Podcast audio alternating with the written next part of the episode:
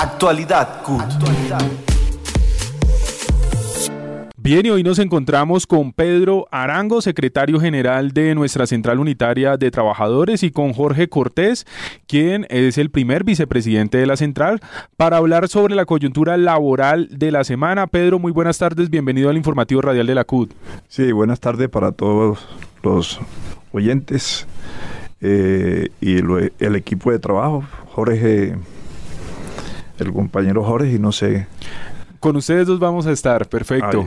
Súper. Y a Jorge Cortés también, quien nos acompaña el día de hoy. Jorge, muy buenas tardes, bienvenido al informativo radial de la CUD.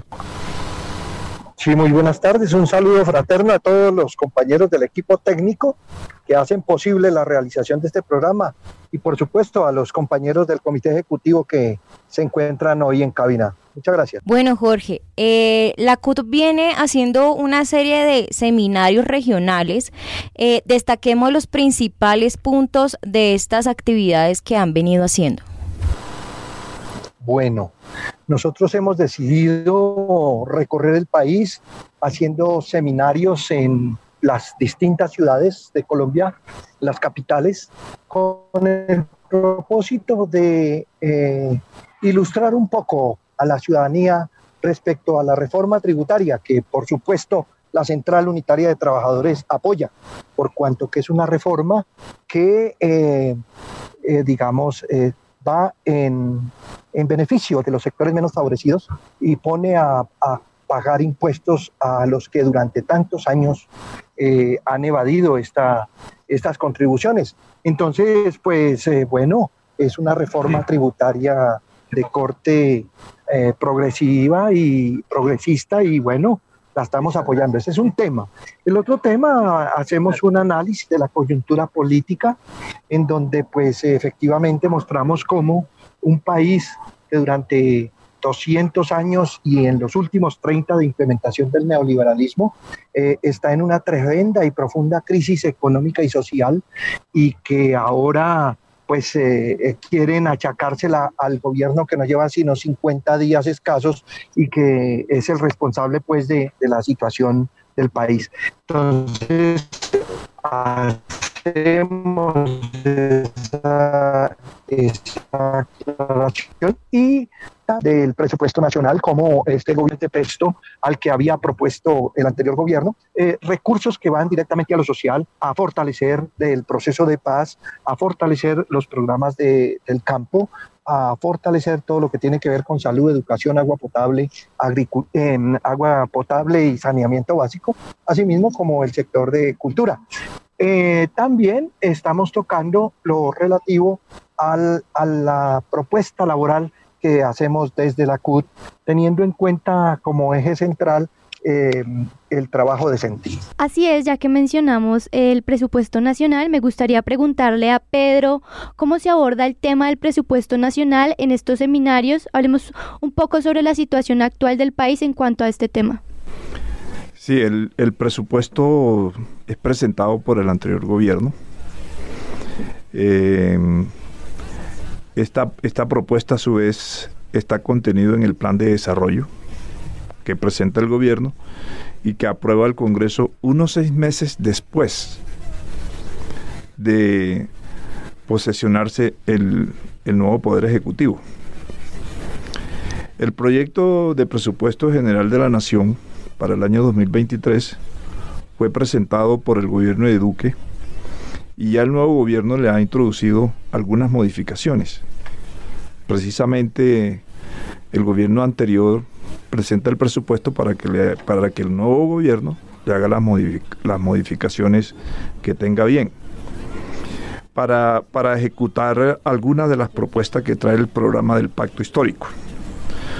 Lo primero que modificó el nuevo gobierno es el proyecto de presupuesto, en el proyecto del presupuesto fue su monto se pasó de una cifra de ingresos y de gasto de 391.5 billones de pesos a una de 405.6 billones. Esto es, se adicionó lo, lo propuesto por Duque en 14.1 billón. Tal adición se distribuyó 2.9 billones para funcionamiento y 11.2 billones para inversión. El monto para el servicio de la deuda no se incrementa y el de inversión se ha aumentado los 11.2 billones señalados, lo que significa un incremento del 6.3 respecto a lo asignado para el 2022. La propuesta de Duque implicaba una disminución del 9.8 del presupuesto de inversión. En la distribución de los recursos adicionales para inversión se destacan los recursos que se destinarán a Hacienda y Crédito Público con el objetivo de contribuir a la financiación de grandes obras de envergadura nacional o sustitución de cultivos y a programas de desarrollo con enfoque territorial. Pedro, esta semana, hoy, de hecho, salió la cifra del DANE de desempleo de Colombia que dice que bajó a 10,6% en agosto. ¿Qué opinión le merece la CUD de este tema? Pues eh, eso indica de que efectivamente se está buscando por todos los medios eh, que haya la posibilidad de, de que muchos muchas empresas mm, estén vinculando a los trabajadores, sobre todo a la juventud y a las mujeres que han sido golpeados en este, en este proceso pasado del COVID. Y bueno, y, además eh, el ambiente que hay en, Colombia. Eh, usted sabe muy bien que lo que sucedió en la frontera con Venezuela, eso ayuda mucho. Lo mismo que lo que está sucediendo en el Congreso de la República con eh, el, acuerdo de, de, Escazú, eh, buscando la forma de que no sigan asesinando a los, a los dirigentes ambientales ni a los dirigentes sociales. Entonces, sobre todo los ambientales. Entonces eso, eso significa de que todo eso que se está haciendo, eh, lo mismo que, que ojalá se pudiera resolver el problema de, los, de las OPS en, en servicio de salud, porque esa es una situación bastante compleja, que están haciendo contratos por tres meses y y luego le descuentan las vacaciones, no los dejan trabajar, le renuevan los contratos cuando quieren. Eh, en fin, esa es una situación bastante complicada. Sin embargo, se va a hacer todo lo posible por resolver ese tema de las OPS y se va a hacer todo lo posible de que haya estabilidad laboral. Eh, bueno, eso tiene que ver con el Plan Nacional de Desarrollo y tiene que ver con, con la reforma tributaria. Eh, por eso el tema de la reforma tributaria para nosotros es importante, porque sin plata no se pueden resolver ni se puede adelantar el programa del pacto histórico. Continuamos hablando también con Jorge Cortés, primer vicepresidente de la CUT. Jorge, y esta semana se dio un hecho muy destacado y es precisamente eh, que se abren las fronteras, por lo menos terrestres, mientras resuelven las aéreas de las relaciones entre Colombia y Venezuela. La CUT siempre ha apelado a la idea de que eh, pues eh, las fronteras deben estar abiertas. Esto fue una decisión antidemocrática en su momento del gobierno de Iván Duque y pues bueno, ¿qué podemos destacar de la reapertura comercial y de fronteras entre Colombia y Venezuela? Que eso fue una de las principales noticias de esta semana, Jorge. Mauricio, lo primero, yo quiero, yo quiero acotar una cosa a la pregunta anterior que le hicieron a Pedro en relación con eh, el, desempleo. Yo lo que creo es que eh, la gente eh, tiene confianza en el nuevo gobierno y por esa razón eh, el, consumo ha aumentado y ha disminuido el desempleo. Digo en primer lugar eso. Lo segundo, la reapertura de la frontera para nosotros es muy, muy importante. Es el socio comercial tal vez más importante de los vecinos, eh, que le significaba a Colombia casi 8 mil millones de dólares.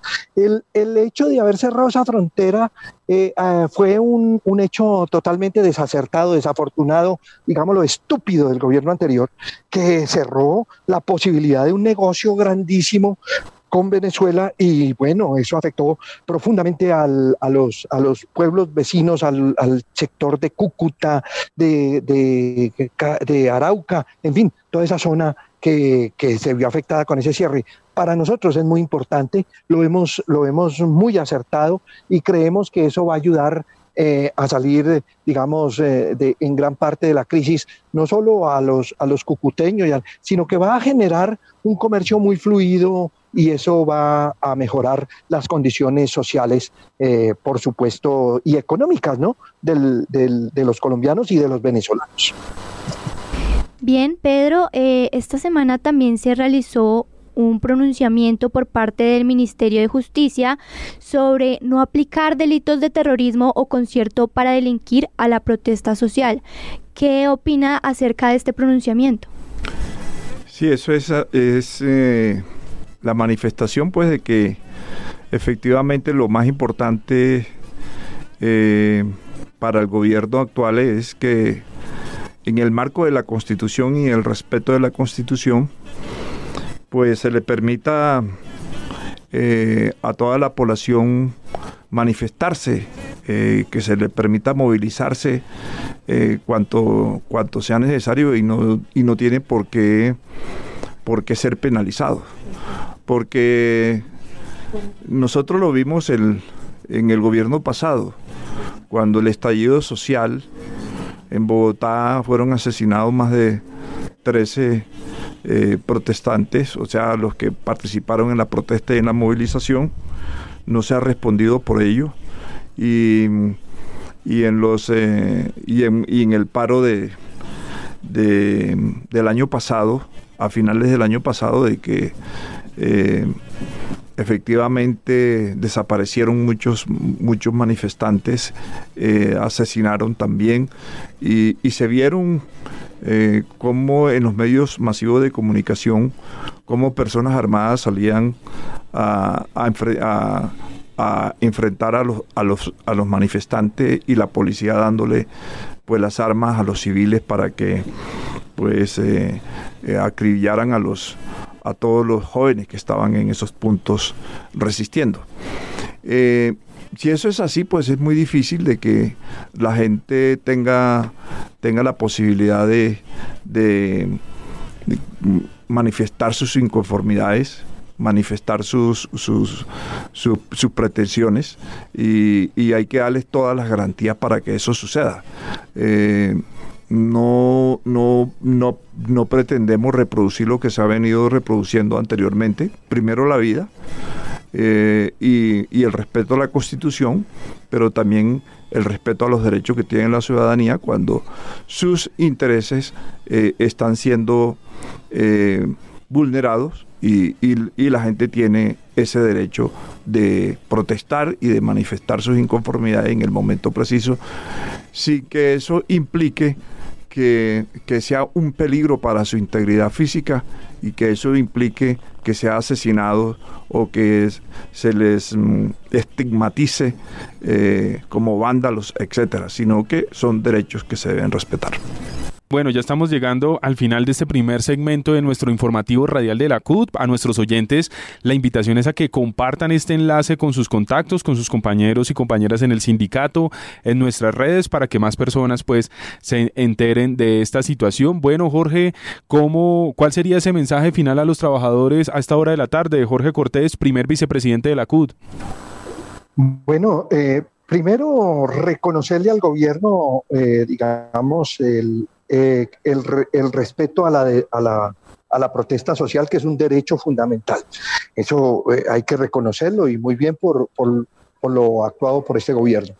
Eh, decirles que estamos prestos a defender las reformas que este gobierno está adelantando, la reforma tributaria, la reforma a la salud, la reforma em, al presupuesto, en fin, todas las reformas que sean en beneficio de los trabajadores, estaremos prestos y si es necesario salir a la calle a defender las, las, las reformas que, que en consecuencia de la propuesta de campaña se están desarrollando.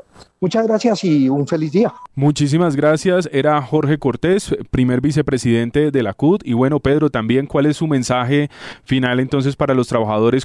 Sí, nosotros en, la CUT, en el Ejecutivo, eh, llevando eh, a, concreción lo que se acordó en la Junta Nacional, eh, en la en el comunicado o en, o en, la declaración política pues se acordó respaldar todo lo que tiene que ver con, con, el programa del pacto histórico y del gobierno. Pero también lo que eh, luego sacamos también otra comunicación haciendo referencia al respaldo a la reforma tributaria, porque consideramos de que efectivamente no se puede eh, pretender que el gobierno cumpla con, sus, con, su, con su programa si, si no tiene el presupuesto adecuado, cuando sabemos nosotros lo que ocurrió con el gobierno anterior, que prácticamente todo el presupuesto se lo llevó, el, de presupuesto para la paz, el de, los ambientales, eh, todo, toda la, lo, lo, lo, lo, que tiene que ver con la construcción de las vías. Eh, vimos como hasta un senador estuvo en una situación complicada de, unas investigaciones al respecto. Entonces, efectivamente nosotros eh, a partir de, todas esas, esas aprobaciones de esos comunicados y de esos pronunciamientos, pues hay que llevarlo a la práctica, en que la gente participe en la conformación del Plan Nacional de Desarrollo, que la gente se haga partícipe de ello y que sienta en carne propia que tenemos la posibilidad que, que se le dé eh, vocería a todos los, los, territorios para que se conforme un plan nacional de desarrollo que responda a las exigencias del momento para cumplir con el programa histórico. Estamos escuchando el informativo radial CUT.